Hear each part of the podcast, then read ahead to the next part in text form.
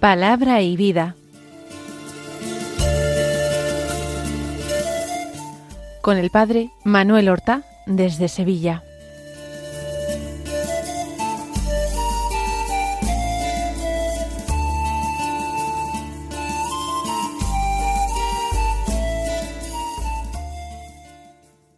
Nombre del Padre y del Hijo y del Espíritu Santo.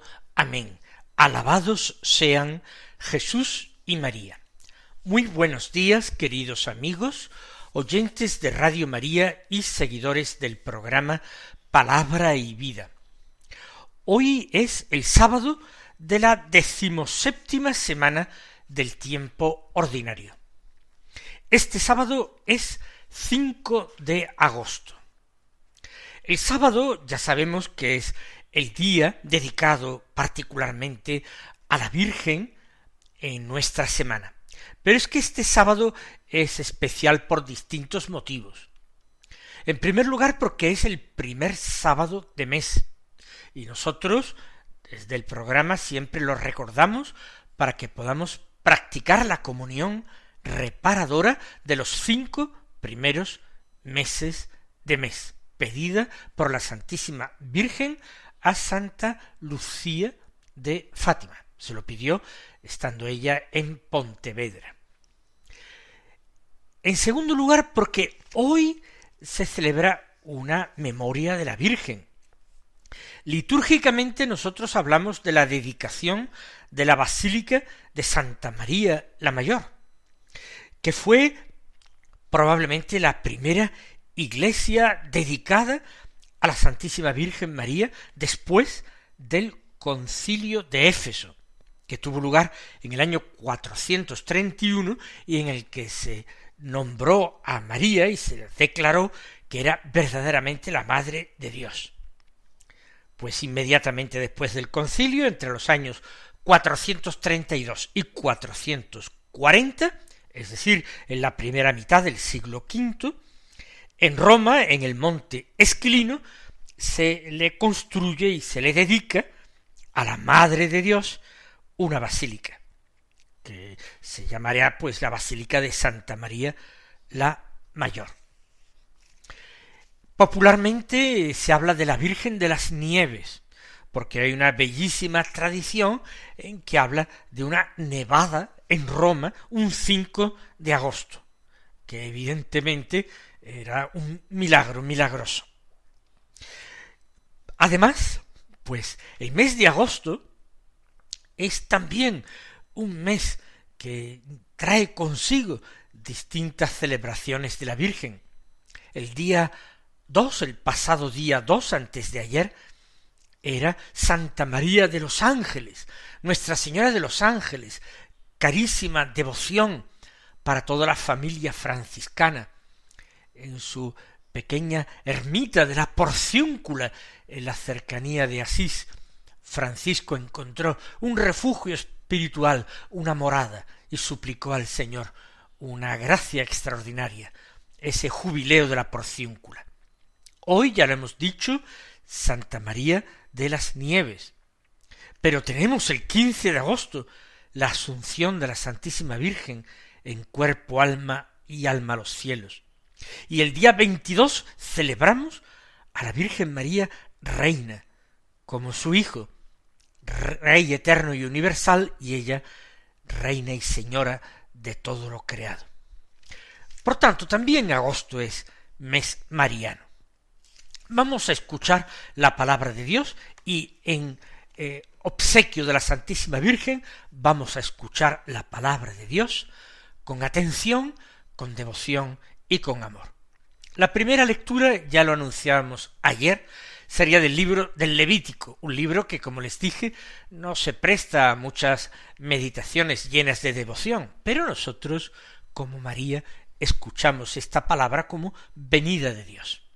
Del capítulo 25, los versículos 1 y luego desde el 8 al 17, que dicen así, El Señor habló a Moisés en el monte Sinaí.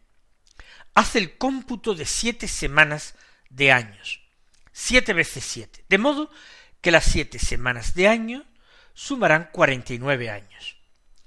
El día diez del séptimo mes harás oír el son de la trompeta. El día de la expiación haréis resonar la trompeta por toda vuestra tierra. Declararéis santo el año cincuenta y promulgaréis por el país liberación para todos sus habitantes. Será para vosotros un jubileo. Cada uno recobrará su propiedad y retornará a su familia. El año cincuenta será para vosotros año jubilar. No sembraréis, ni segaréis los rebrotes, ni vendimiaréis las cepas no cultivadas, porque es el año jubilar que será sagrado para vosotros. Comeréis lo que den vuestros campos por sí mismos. En este año jubilar cada uno recobrará su propiedad. Si vendes o compras algo a tu prójimo, que nadie perjudique a su hermano. Lo que compres a tu prójimo se tasará según el número de años transcurridos después del jubileo. Él te lo cobrará según el número de cosechas restantes. Cuantos más años falten, más alto será el precio, cuanto menos, tanto menor será el precio. Porque lo que él te vende es el número de cosechas. Que nadie perjudique a su prójimo. Y teme a tu Dios, porque yo soy el Señor vuestro Dios.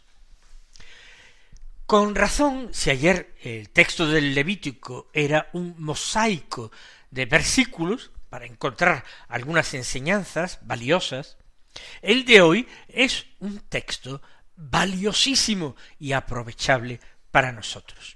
Y eso que habla de una institución que ha eh, pasado en cierta manera, tal como fue concebida por el mismo Dios, porque esto es, como dice el texto, el, para eso se lee el versículo uno. El Señor habló a Moisés en el monte Sinai. Y después se pasa al versículo ocho para hablarnos de esa institución del jubileo. Si han estado atentos, ya se han enterado de lo que era el jubileo.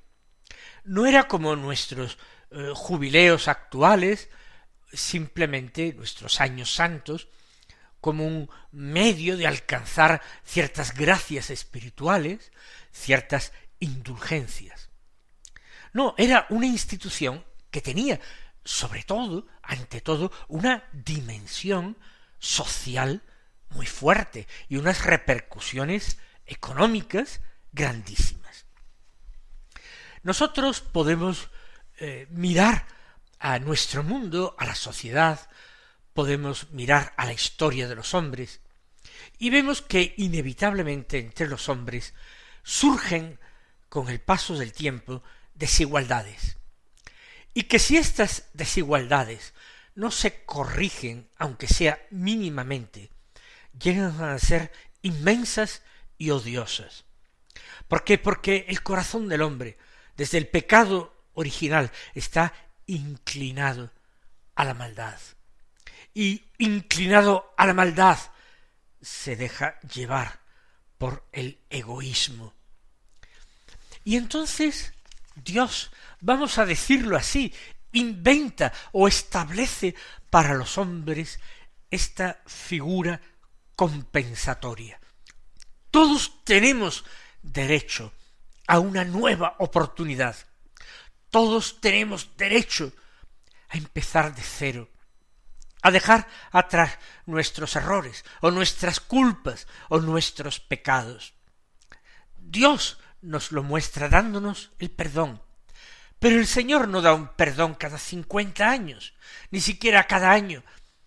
Nosotros sabemos que en el corazón de Cristo nosotros encontramos abiertas las puertas de la misericordia de Dios, que podemos alcanzar el perdón diariamente.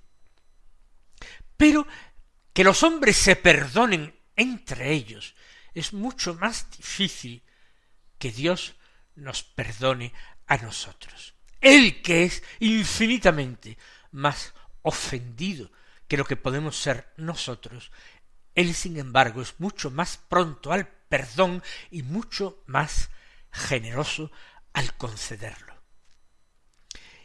Por eso este invento de Dios del jubileo nos habla de cómo es el corazón de Dios.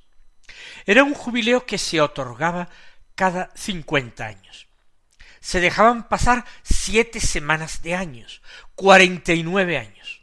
Y en el año cuarenta y nueve se proclamaba el jubileo al toque de trompetas por toda la tierra, para recordar a todos los hombres que al año siguiente era el jubileo.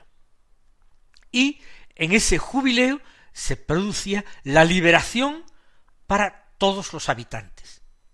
Después de la conquista de la tierra prometida y del reparto de la tierra por tribus y por familias, cada familia, cada persona disponía de sus parcelas, de sus tierras. Ocurre que algunas personas, por culpa propia o por las circunstancias que fuera, para hacer dinero, terminaban vendiendo sus propiedades. De tal manera que al final algunos, quizás porque tenían más cabeza o habían tenido más suerte en la vida, por las razones que sea, llegaban a acumular muchísimas propiedades, mientras que otros no tenían nada. Pues bien, se establece que cada cincuenta años cada individuo, cada familia recobra sus tierras, las tierras que originalmente había tenido, aunque las hubiera vendido, revertían a él. Esto puede ser algo que parezca injusto para quien ha comprado la tierra, pero en el fondo, al escuchar este texto del Levítico, nos vemos que en el fondo la tierra no se compra y se vende, es regalo de Dios. De alguna manera lo único que se hace es se alquila por el número de años en que la tierra puede ser fecunda, o como dice el texto, atendiendo al número de cosechas. Si la tierra se vende inmediatamente después del jubileo, habrá cincuenta cosechas que el comprador podrá eh, beneficiarse de ellas, podrá conseguir. Por tanto, el precio de esa tierra ha de ser mayor. Mientras que si se vende la finca cuando queden solo cinco años para el jubileo, el precio habrá de ser mucho más pequeño, porque el comprador solo tiene derecho a quedársela durante cinco años y a obtener cinco cosechas. Como ven, es una solución ingeniosa para dar nuevas oportunidades a los hombres, a las familias. Se liberaba incluso a los esclavos, y el precio de los esclavos también dependía del número de años que pudieran servir a su dueño. Y el año jubilar era un año de descanso, era como el domingo de nuestra semana, pues una especie de domingo en esas semanas de años. No se podía sembrar, ni segar, ni vendimiar. Se tenía que dejar la tierra en barbecho. La tierra también necesita descansar. ¿Qué es lo que se podría comer? Lo que los campos dieran sin cultivar. De los granos caídos en la última eh, cosecha, pues algo brotaría de cereal. También las viñas, aun sin ser podadas, ni, ni abonadas, ni cultivadas, pues también darían algunas uvas, quizás mucho menos, y los olivos también producirían su fruto, aunque no fueran cuidados ni podados. De eso y de lo que se hubiera almacenado se comería ese año jubilar, pero se descansaría, descansaría la tierra, se dejaría en barbecho. Vamos nosotros a tomar conciencia de que tenemos también un deber de misericordia para con nuestro prójimo y que no tenemos que esperar a que pasen cincuenta años. Que la limosna, que la ayuda, por mínima que sea a nuestro prójimo, por amor de Dios, fiados en la palabra de Jesús, bienaventurados los misericordiosos, porque ellos alcanzarán misericordia. Que esa misericordia, que esa limosna será tenida en cuenta siempre y expiará muchísimos de nuestros propios pecados. Tratemos a los demás como nosotros deseamos ser tratados, no ya sólo por nuestros prójimos, sino de la forma en que nosotros queremos ser tratados por Dios. Tratemos de la misma manera a nuestros prójimos.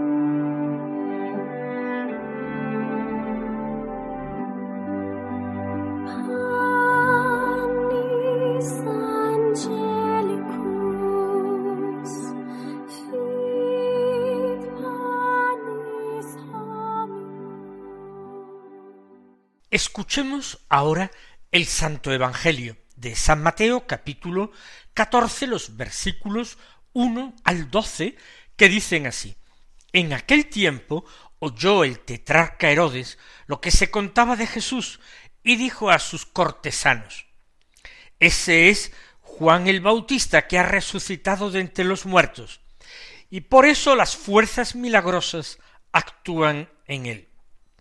Es que Herodes había mandado prender a Juan y lo había metido en la cárcel encadenado por motivo de Herodías, mujer de su hermano Filipo, porque Juan le decía que no le era lícito vivir con ella.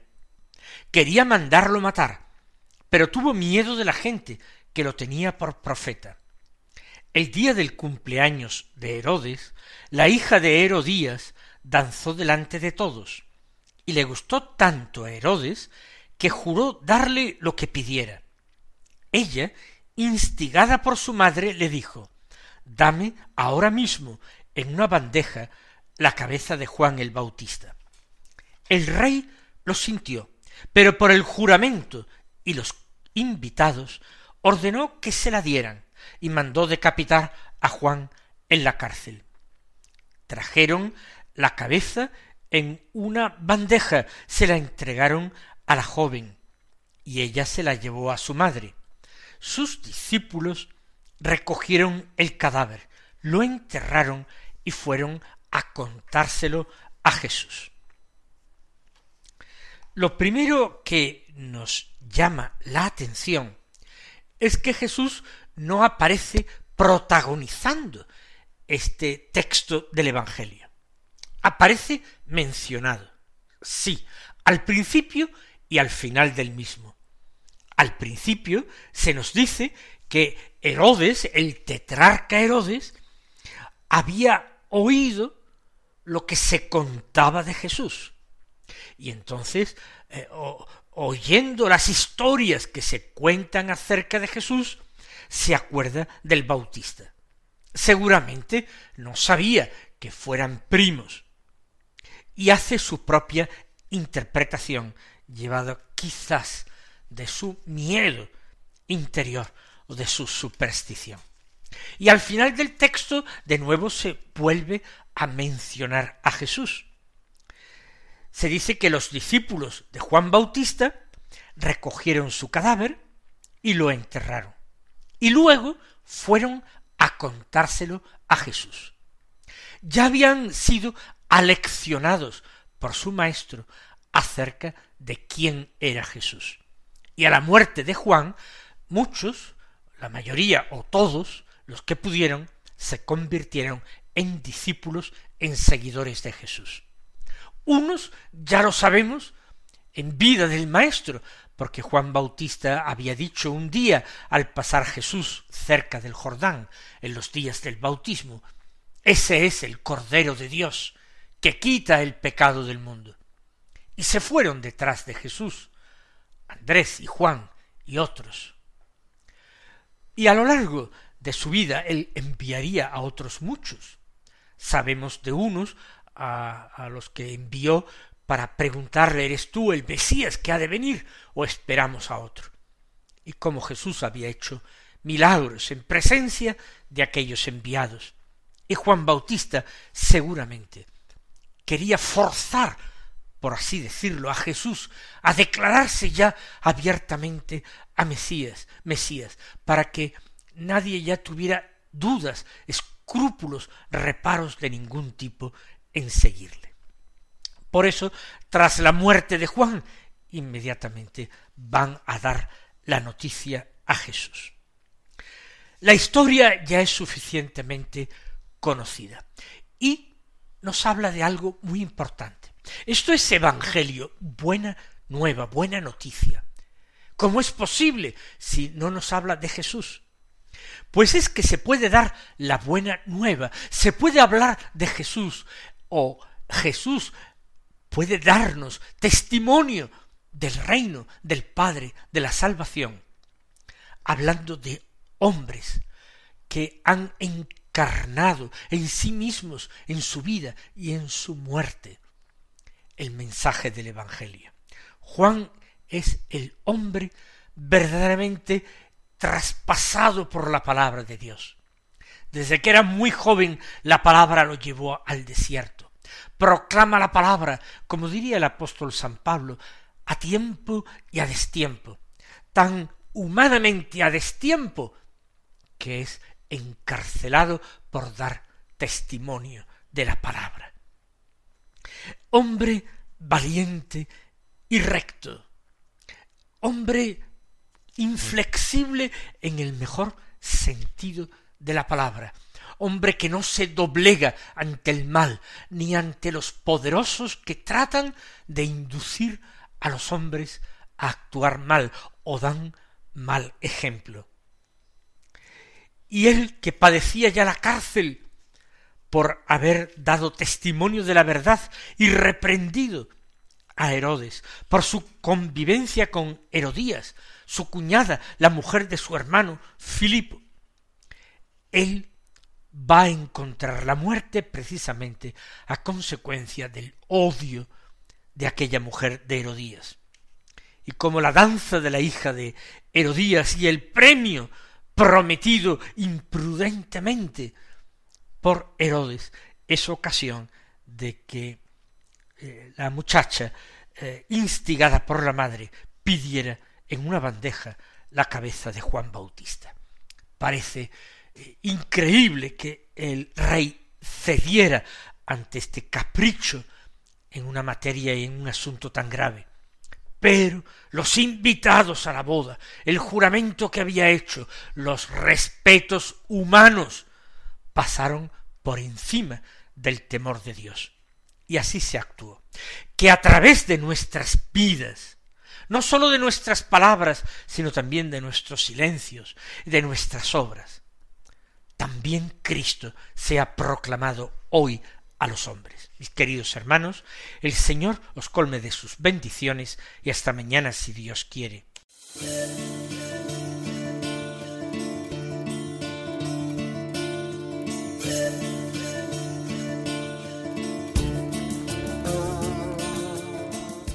Han escuchado en Radio María Palabra y Vida, un programa que dirige el Padre Manuel Horta.